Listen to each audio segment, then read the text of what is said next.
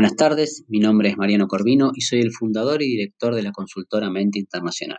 Les doy la bienvenida a esta nueva charla del ciclo Dialogando con Mente, donde en esta oportunidad me toca presentar no solo a un excelente profesional con una reconocida trayectoria a nivel nacional e internacional, sino a un amigo. Me refiero a Maximiliano Escarímolo, quien va a comentarnos acerca de algunos temas relacionados al ciberterrorismo en tiempos de cuarentena. Les comento que la misma tendrá una duración de aproximadamente 30 minutos y dejaremos lugar para consultas a través del chat.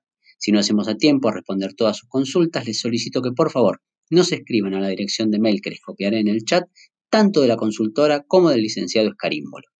Les recuerdo a todos que mantengan el micrófono en silencio, así como la cámara apagada. Les comento además que todas las consultas que escriban serán leídas solo por mí. Gracias por ser parte en el día de hoy. Bueno, ¿qué tal?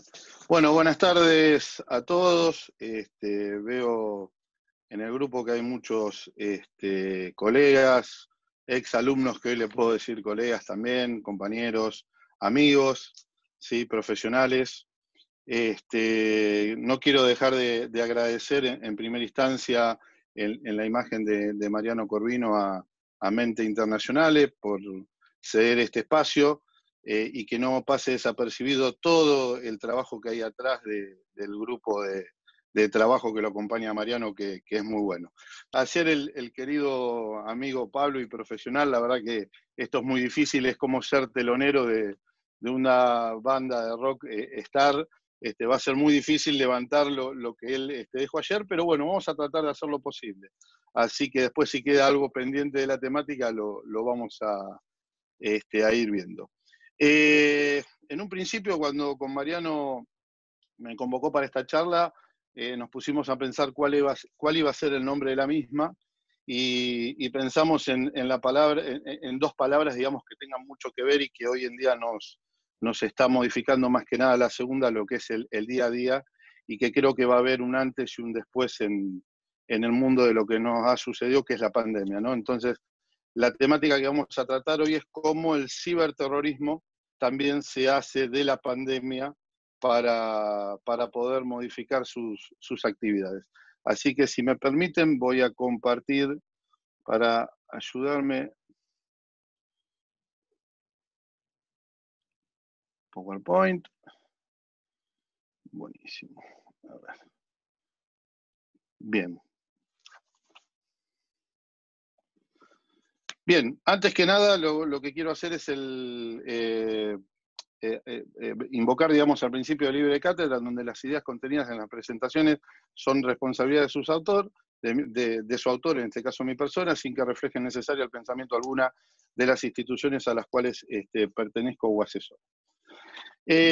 Yo quería empezar esta charla un poquito, sí, con eh, hacer una visión o hacer una vista muy rápidamente de lo que es el, ciberespacio, de lo que es la Internet en el mundo, ¿sí?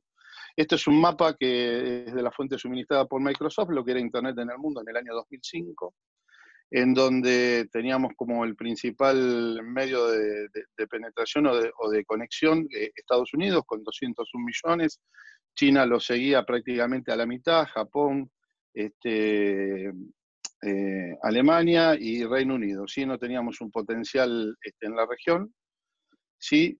Y luego cuando nos vamos al 2015 ya vemos cómo cambió, ¿sí? Cómo cambió totalmente este mapa, en donde nos encontramos con que Estados Unidos dejó de ser el principal este, lugar de conexión, este, pasó a ser China, en donde prácticamente lo triplicó. Ya empezamos a ver actores en la región, como ser Brasil, que ocupa un, cuarto lugar, y, y, digamos, se habían este, habían tomado, digamos, el atrevimiento de hacer una cuantificación al 2025, que es esta, ¿sí?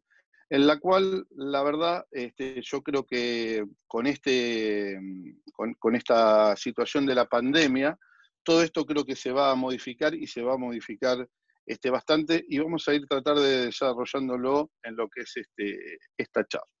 Pero primero lo, que quiero dejar presente o lo que quiero que, tengamos eh, bien claro y en foco es eh, el espectro de amenazas cibernéticas las cuales eh, nos encontramos en este ciberespacio.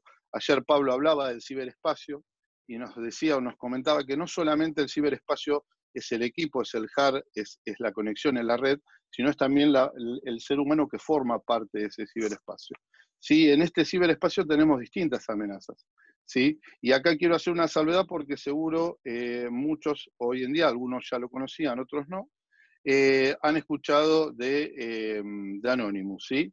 Este, quiero que quede bien en claro y, dejar bien las diferencias, y acá ya que, tenemos a, Mariano en línea, este, dejar e, esta temática quizás para otra charla, que es una temática totalmente diferente.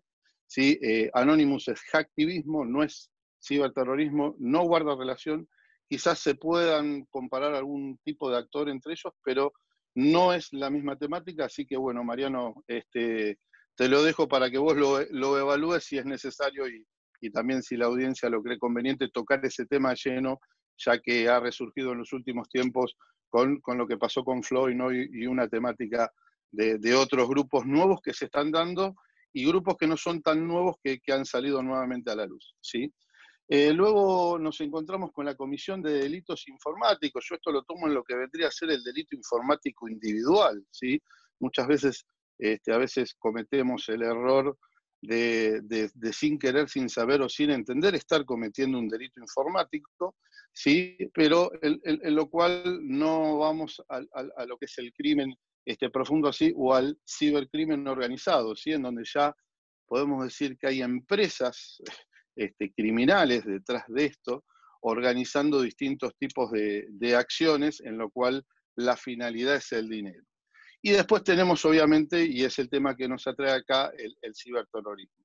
Y acá vamos a hacer la salvedad de qué es el ciberterrorismo, ¿sí? para entenderlo y para saber cuándo tenemos una acción de ciberterrorismo o en realidad tenemos una acción de una criminalidad organizada transnacional que está utilizando, digamos, eh, a las redes, a la Internet o a las tecnologías de la información como un fin o como un medio para este, generar, digamos, dinero.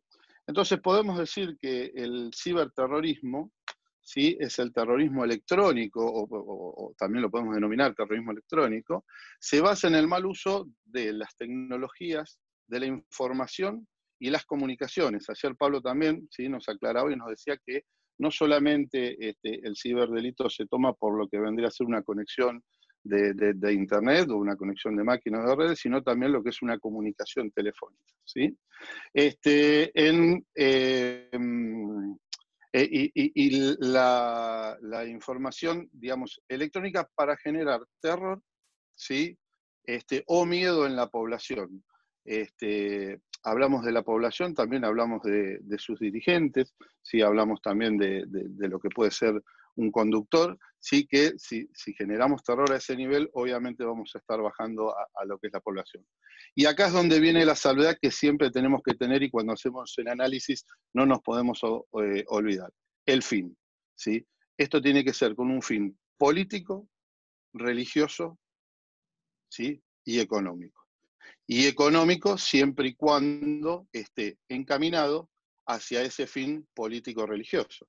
¿sí? porque si no estaríamos eh, en una organización cibercriminal. Salvaguardado eh, un poco la definición esta de, lo que es el ciberterrorismo, ¿sí? vamos a, adentrarnos en el por qué. El por qué eligen los ataques cibernéticos ¿sí? Este, y, de alguna manera por qué se está elevando el uso de, las organizaciones terroristas de los ataques cibernéticos. En este caso tenemos el volumen, ¿sí? Eh, el, volumen prácticamente es eh, incuantificable, o sea, se, pueden generar distintos tipos de cantidades. La velocidad, la velocidad con la que se puede generar este, un ataque. La escala, la escala la va a dar la capacidad tecnológica o la capacidad de inversión en equipos o en tiempo para llevarlo adelante y la variedad ¿sí? de tipos de ataques con distintos tipos de modalidades, ¿sí? que es lo que hace difícil a la defensa, ¿sí? porque yo sabiendo el punto con el que, o, la estrategia de ataque que voy a tener, me encamino en un plan, mientras que al profesional que está del lado de la defensa tiene que estar previendo todos los distintos tipos de planes de defensa para distintos tipos de ataques.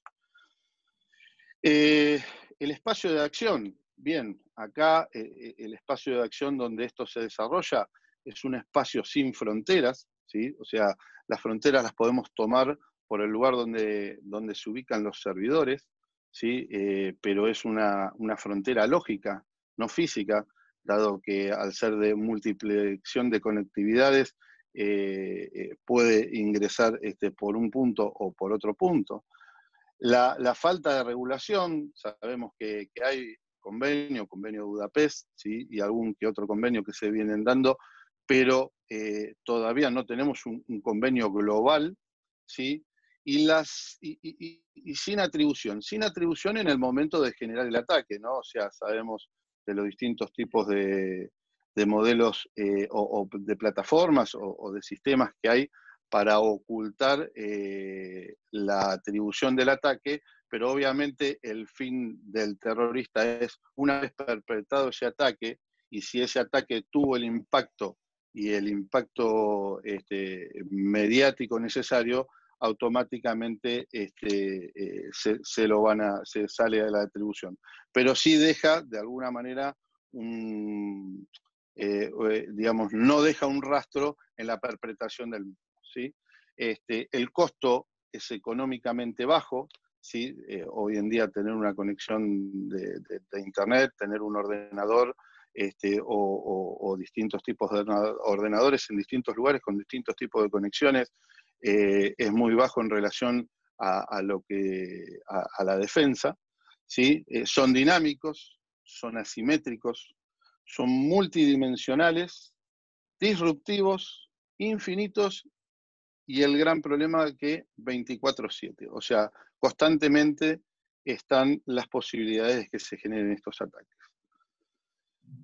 Bien, ahora que tenemos una perspectiva un poco mejor de, lo que es el, el, ciberterrorismo, acá lo vamos a empezar a desmembrar en cuáles son los pasos o de alguna manera cómo es el, desarrollo o cómo es este manejo. En primera instancia, la motivación, ¿sí? la cual puede ser ideológica, política o social, el objetivo, ¿sí? en el cual eh, encontramos las infraestructuras críticas, ¿sí? privadas, las infraestructuras críticas a nivel nacional, el sistema informático, la población civil, ¿sí? luego el, impacto, ¿sí? el cual nos este, genera una severa pérdida económica. Acá, por ejemplo, eh, si uno este, analiza lo que es un cambio de, alerta de, seguridad en un aeropuerto, este, por ejemplo, eh, el solo hecho de cambiar y, poner un solo hombre de prevención y poner tres hombres, es, un, impacto terrible en la economía, en el costo, en el gasto de, elementos y la dispersión quizás de otro lado en donde sean más necesarios. Eh, bueno, el causar eh, temor, este, muerte o daño corporal en el caso de que ese, ese ataque termine este, realizándose de una manera violenta. La interrupción masiva e interferencia grave en la operación de los servicios críticos, ¿sí? Los métodos de acción, ¿sí? acciones en redes sociales, y ahora vamos a, entrar un poco más en ello, publicaciones de acciones, eso normalmente la, propaganda, la captación y la radicalización, Este, en qué dominio, en, el ciberespacio, ¿sí? en las tecnologías de la información y con qué herramientas de ataque. Con operaciones psicológicas, ¿sí? y con ciberataques en la red. Obviamente eh, son dos acciones totalmente diferenciadas y que nos van a llevar o van a tener una necesidad de distintos tipos de, recursos. Eh, yo acá me tomé eh, cuatro notas o cuatro ejes de, la conversación, estamos en tiempo, este, como para poder este, ir insertándolo en lo que es este, en, los tiempos de pandemia. ¿sí? Este, el COVID-19 ha permitido que los grupos terroristas como Daesh, ISIS, ISIL o IS aprovechen la pandemia en su beneficio. ¿sí? En los últimos meses se ha visto cómo han respondido aumentando los mensajes de propaganda en las redes sociales. ¿sí? Eh, esto han sido dirigidos a sus seguidores y a nuevas captaciones, ¿sí? que ya en lo posible estén en un curso de radicalización. Captaciones es un nivel ya la radicalización es un nivel más este, avanzado eh, en, la escalera de, la organización del grupo, ¿sí? generando una actividad nuevamente en las redes que no se observaba desde el 2017. En el 2017 eh, fue uno de los, de los auges en donde el cibercalifato este, pudo llevar adelante sus acciones. Eh, recordamos TV, TV5, TV Mont en, Francia, ¿sí? Este, por eh, el uso de distintos tipos de plataformas. ¿Sí? Por otro lado, este, en lo que son las eh, publicaciones de Alnava, Alnava es el portal este, semanal de, información y de noticias, en donde varios este, grupos terroristas lo, utilizan para, transmitir la información, desaconsejan eh, en, estos, en, estos eh, perdón, en este portal, desaconsejan a viajar a zonas de alto riesgo de contagio en Europa, más precisamente, alentando a cometer atentados en el lugar donde se encuentren. ¿sí? así como han hecho recomendaciones de, higiene haciendo referencia al Corán, ¿sí? O sea, este, como preparándose para esta guerra santa que, ellos este, titulan así, ¿no? Porque en realidad no, no es una guerra santa. Eh, considerando esta pandemia como un castigo divino contra los infieles, ¿sí? Puntualmente ISIS describió el coronavirus como un tormento divino contra los cruzados en Occidente. Fíjense qué fuerte las palabras cruzados ¿eh? y, directamente occidente e infieles, ¿no? Eh, en el caso potencial de que alguno se infecte, ¿sí? o, que sufra, digamos, la infección del virus este, y, que pierda la vida, eh, será catalogado como, como, si fuera un mártir, ¿sí? como si fuera un yahid, como si fuera un luchador. ¿sí? Esto, esto se, ha, se ha dado en lo que es este, en, las publicaciones de, redes sociales también, no, sola, no solamente en lo que es este Al-Naba, ¿sí? Así también este, Daesh y Al-Qaeda han, han, desacreditado a los gobiernos, han argumentado que han suprimido la información sobre las infecciones, que han falseado la cantidad de, contagiados. Este, en el caso ISIS puntualmente se presenta como un gobierno capaz, que, que a su vez puede fomentar el reclutamiento, ¿sí? demostrando así habilidades de liderazgo en una pandemia global, sustituyendo al Estado real, que es lo que siempre buscó, ¿no? ISIS siempre buscó este, ser un Estado, ¿sí? Este, como forma gubernamental este, y alternativa. Y, acá en este caso este, utilizaron campañas de desinformación, sobreinformación, o, como comúnmente las conocemos hoy en día, fake news. ¿sí? Este, el, beneficio de la pandemia, eh, en, donde encuentran, eh, digamos, un, lugar donde trabajar estas organizaciones terroristas es que la diversificación de, los distintos tipos de, activos que tienen las fuerzas de seguridad, por ejemplo, es el, el dejar o el tener que bajar el nivel de seguridad en las cárceles, dado que tienen que abocar a, los hombres a otras tareas, y esto de alguna manera eh, les abre la posibilidad de poder tener algún tipo de acción sobre eh, y, rescatar este, compañeros detenidos, ¿no? Eh, por otro lado, lo que fue el, el, potenciamiento del uso de las redes sociales. Hoy, hoy en día, ayer hablaba Pablo de un 500% de sobre de, sobreconexión en las redes. Eh, hoy se conecta gente que antes no se conectaba. Hoy damos clases o damos charlas por medios de, plataformas virtuales, cosa que antes este, no era de uso muy común, más allá de que, que, había, pero no era de uso muy común. Esto les permite un abanico de posibilidades de llegar a muchos rincones y en gran parte, eh, eh, eh, y, con el aislamiento, este, les facilita el trabajo, ¿sí? porque una de, las maneras de captación de estos grupos era buscar y penetrar en la cabeza o en la psiquis de esa persona que se sentía que no era parte de esa sociedad. ¿sí? O sea, esa persona que, y, lo hemos visto en distintas acciones, este, no en Medio Oriente, sino puntualmente en Occidente, en donde gente que, parecía ser la sociedad este, y, que no tenían ningún tipo de, inconveniente o, y que venía de, una raza sajona, terminaba este, radicalizándose completamente y generando, digamos, acciones de terror este, con un nivel de radicalización y, virulencia terrible, ¿no? Este, otra de las cosas que, se ha dado, no solamente este tema de las redes sociales, sino el, tema de los videojuegos, ¿sí? Este, la gamificación, ¿sí?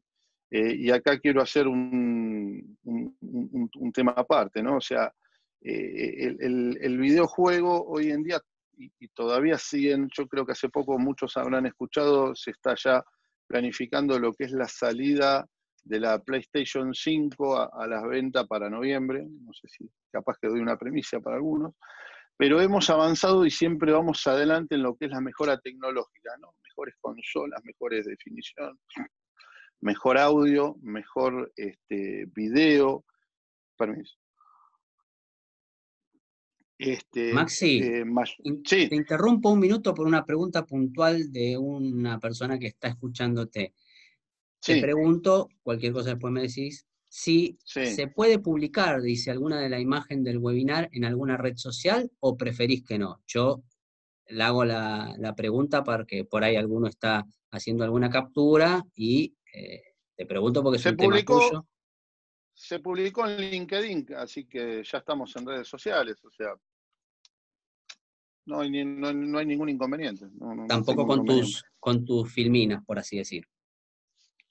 Eh, yo creo que apunta a eso. Sí, eh, yo le diría que si quiere que lo, me, escriba por privado y le, acerco el material. Ningún problema. Perfecto. Muy bien, muchas gracias. Continuamos. Buenísimo, gracias. Eh, así que, hablando un poco de la gamificación, ¿sí? Este, lo, quería, lo que quería hacer la salvedad es que puntualmente en, los videojuegos hemos, hemos avanzado, y, tomemos los ejemplos como en otros como otros estamentos de la tecnología, eh, pero no hemos avanzado en lo que es la seguridad. Hoy en día todavía los chats de videojuegos terminan siendo eh, totalmente vulnerables, no rastreables, y al terminar la partida, ni siquiera al apagar el equipo, al terminar la partida, esos chats se, pierden. No queda un registro de toda esa información. No queda un log, no queda este, un historial, ¿sí? en lo cual no solamente se puede utilizar el chat a medida de, transmisión por medio de audio, sino por medio de palabras, sino que también hemos visto situaciones en donde utilizan la misma pantalla del videojuego, ¿sí? quizás en el efecto de disparos, para marcar fechas, para marcar lugares, para marcar coordenadas. Y al terminar la partida de eso no queda nada. Es muy complejo, sí, es muy complejo, seguro. Pero creo que también tendríamos que avanzar eh, en ese punto. ¿sí? Una de las, de, las situaciones que le quería dejar para lo último, para, para el tema del COVID. Mariano, en 30, ¿no? Cerramos para las preguntas. Sí, perfecto. Estamos en 27, tenés 3, 4, 5 minutos para redondear y comenzamos con las preguntas. Bueno, perfecto. Eh, dejo para lo último el videojuego y, quería redondear un poquito con lo que es la conclusión. ¿sí? Como vemos, los grupos terroristas se están adaptando a la nueva situación. ¿sí? Hasta nuevo, yo creo que eh, después de, la pandemia vamos a tener un antes y un después en, lo que es este, eh, en lo que es la tecnología, en lo que es la vida social misma. ¿sí? no siendo nosotros capaces de adaptarnos tan rápidamente en este terreno, ¿sí? para poder tecnológicamente eh, cuidarnos en, lo que es la seguridad o en la ciberseguridad. ¿sí? Es recomendable eh, monitorear este tipo de acciones que se están realizando, ¿sí? distintos tipos de protocolos tecnológicos, sobre todo los actores, ¿sí? cómo, cómo identificar y limitar esas conexiones que hoy en día se dan en todos los escenarios, este, generar métricas, parametrizar sus actividades, ¿sí? lograr un proceso de valoración de la información disponible, sobre todo los tipos de acciones de terror que se den en las redes, ¿sí? y que constituyan una amenaza para la sociedad. Este, verificar las actividades de desinformación y sobreinformación, ¿sí? fake news, creo que eh, hace un tiempo atrás eh, se viene trabajando en esto, se viene trabajando muy, muy, muy seriamente desde cada uno, desde su propia este, persona en decir, me mandan una información, ya no compro rápidamente y la distribuyo a, un montón de contactos, sino que veo, analizo, quizás este, trato de buscar en dos o tres lugares, ver si es real o no, este, y luego quizás sí me lo pongo a, transmitir. Este, y acá quería, perdón, ¿eh? Bien, acá, acá quería compartirle un poquito con ustedes todo esto que, fuimos resumiendo, ¿sí? en lo que es un producto, ¿sí? un objetivo, una finalidad, una estrategia y un medio, ¿sí? en donde nos encontramos con las redes sociales, ¿sí? los cuales el objetivo es encontrar voluntarios potenciales, la finalidad, la captación y el reclutamiento, ¿sí? la estrategia, la, difusión de, de, contenidos imitables, ¿sí? y acá hablábamos un poquito del tema de de, entrar en esa psiquis de esa persona que se siente por fuera de la sociedad y decirle, vení, que, acá podés hacer esto que, es bueno. La comunicación dura, ¿sí? Los, eh, eh, digamos, el objetivo a los enemigos de Occidente, difundir el terror, contenido sobre ejecuciones o, sobre atentados. Ya sobre ejecuciones mm, se están, las redes han tomado cartas en el asunto y, y no están llegando a lo que es redes, pero en algún que otro este, canal en, en, DIP se pueden, se pueden todavía encontrar.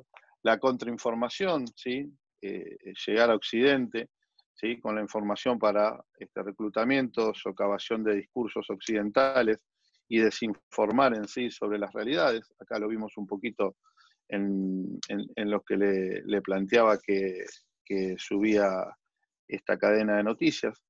Em, la información ¿sí? del Estado Islámico y grupos afines, difusión de noticias propias y de proselitismo, ¿sí? normalmente en narrativas y, sentido de normalidad y bienestar que se está viviendo dentro de estos lugares por medio de distintos tipos de, publicaciones eh, en PDFs online, ¿sí? publicaciones también con proselitismo político y religioso, ¿sí? de, revistas online, y bueno, la, gamificación, ¿sí?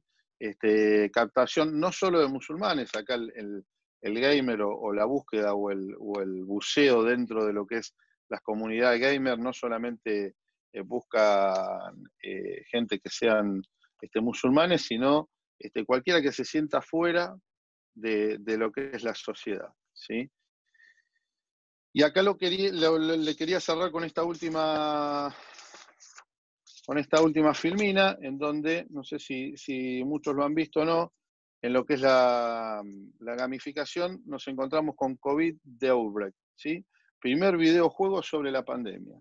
Es un videojuego, ¿sí? desarrollado por un estudio polaco, perdón, es un juego de estrategia en tiempo real, en donde el usuario debe mediar con fake news, debe mediar con el Estado, debe mediar con, con la población y debe ir tomando medidas y debe ir modificando sus acciones. Y en base a eso va teniendo un, puntaje, va teniendo una aceptación o no este, popular, eh, con la consecuencia de cerrar y decirles, ¿es un paso adelante? ¿Es un entrenamiento? No sé, se los dejo a ustedes que no analicen y si quieren después en, privado lo, debatimos en, en el mail. Bueno, Marian, creo que estamos Bien, ¿no? Estamos y 32, tenemos 7 minutitos. Eh, Perfecto. Bueno, ya todos están agradeciendo. Yo te agradezco personalmente, Max, y después voy a cerrar con eso, pero pasemos rapidito a las preguntas. Eh, le he habilitado el micrófono al señor Rodrigo Cárdenas. Por favor, le, pido que haga la, la pregunta, si me escucha. Hola, buenas tardes. ¿Me escuchan? Perfecto. Sí, Rodrigo, buenas tardes. ¿Qué tal? Buenas tardes. Em, yo fui docente de Pablo Lázaro en la maestría en Inteligencia Estratégica Nacional y de hecho tengo planificado dirigirle la, la tesis de maestría. Este, simplemente para comentarles que hay una cuenta de Twitter que es un trabajo conjunto y en, en modalidad colmena donde buscan distintas cuentas de Twitter en materia de difusión de propaganda terrorista y lo que hacen es darlas de baja. Y de hecho este grupo tiene una estadística a nivel diario, incluso mensual, que uno puede analizar cuántas cuentas se dieron de baja en este sentido, como para ver cuáles son las contramedidas de aquellos incluso grupos que pueden ser activistas como Anonymous, pero que también están en contra de las maniobras terroristas y luchan contra ellos para evitar la difusión. Nada más que eso, gracias. buenísimo, Rodrigo. La, verdad, este, después si puedes pasarle el mail a, Mariano y, cruzamos mensaje, excelente, muy bueno. Perfecto, muy amable, gracias. No, gracias a vos. Bueno. Vamos con otra de las preguntas, Maxi, si te parece. Eh, ¿Cómo ve la evolución de las organizaciones terroristas en el uso de las tecnologías? Eh, bueno, yo creo que en un momento lo, comentaba dentro de la charla. Eh, esto evoluciona en el día a día y evoluciona en base a la tecnología. Mucho se creía que del momento que, el cibercalifato dejó de tomar acciones o, perdió a su referente este, cuando por medio de, un ataque de drones se desactivó, digamos, lo, que era la base este, activa y de donde este, partían los ataques. Eh, esto no, no, no se cerró, este, bajó, bajó en cantidad. El año pasado prácticamente no, no, había métricas o, había bajado eh, lo, que era de alguna manera la, planificación o, todo lo que era el sistema propagandístico, pero ni bien este, arrancó el tema de la pandemia, se, ha podido ver con las publicaciones que se han dado y de alguna manera también, digamos, desde España se ha podido cotejar información en donde eh, han, generado por medio de mm, generación de distintos este, mm, dominios y la, recolección de dinero con distintos tipos de, sistemas fraudulentos, ¿no? O sea, eh, quizás em, em, empezaron a volcarse un poco a la tecnología como para que también sea un método de adquisición de, divisas o de bienes para luego financiar las actividades, ¿no? Dado que las grandes fuentes de financiamiento que tenían, luego de perder los terrenos, eh, se les debe haber eh, complicado financiar las operaciones. Eh, hoy en día se podría decir que han ingresado en, lo que es la parte criminal para, financiar este tipo de, acción y se lo ve reflejado en la propaganda que han arrancado eh, al arrancar la cuarentena, ¿no? Bueno, muchas gracias. Maxi, te hago otra pregunta. Dicen, ¿qué vinculación existe entre el ciberterrorismo y el criptoactivo? Hacemos otra charla, obviamente. Wow, wow. ¿En cuánto? Dos minutos, tres. Eh, a ver, eh, y, acá si querés nos volvemos un poquito para atrás. O sea, el, el terrorismo, digamos, por un tema de tradición y que siempre se ha manejado dentro de sus tradiciones ancestrales, eh, de alguna manera eh, eh, ellos se manejaban o se autofinanciaban por medio de lo que era el Jawala o lo que es el movimiento de dinero en, donde no genera o no hay registro y, no hay movimiento ni paso de dinero. Hoy en día lo que es el criptoactivo ha abierto una ventana, más allá de que hoy tenemos el Bitcoin en, caída y que es normal porque creo que todos los, los mercados están en caída y van a ver cómo, cómo se irán acomodando después de, esta crisis que es global, este, yo creo que, es un lugar este, muy, propicio a, realizar este tipo de actividades. No obstante, se han detectado distintos mixeos de, Bitcoin en donde lo, que podría llegar a ser un lavado ¿sí? es prácticamente complicado de arrastrar, más allá de que se están buscando las herramientas y que todavía no está, por decirlo de alguna manera, blanqueada la operación de, Bitcoin, ¿no? O sea, podemos decir que todavía estamos en un gris este, y, en pleno crecimiento, pero sí, creo que es un lugar donde, donde se pueden volcar este, tranquilamente. Bueno, te hago una más. No, solamente, no, perdóname, no solamente el, Bitcoin o, los criptoactivos, sino todo lo que es el, el mercado electrónico, ¿no? Se han detectado acciones por medio de distintos portales muy conocidos de compra y venta de productos, en donde se fraguaban las compras y ventas de los productos, en los cuales iban elementos vacíos, pero sí se hacía la transferencia de dinero y que después se utilizaban en operaciones. Este, así que es complejo. Perfecto. Si estamos sobre el final, casi queda un minuto treinta, yo en realidad preferiría pasarte después las preguntas que han quedado eh, para no tener que salir abruptamente de, la charla y bueno, eh, agradecerles a todos, obviamente, por haber estado, acompañarnos una vez más eh, en, esta, en este ciclo de diálogo con mente. En esta ocasión tuvimos eh, la presencia de un profesional, como les dije, reconocido mundialmente y sobre todo un amigo, ¿sí? que es licenciado además en tecnologías aplicadas a la seguridad por la Universidad Tecnológica Nacional y que además cuenta con varias especializaciones y certificaciones en ciberseguridad y ciberdefensa, ¿no? Maximiliano Escarímbolo.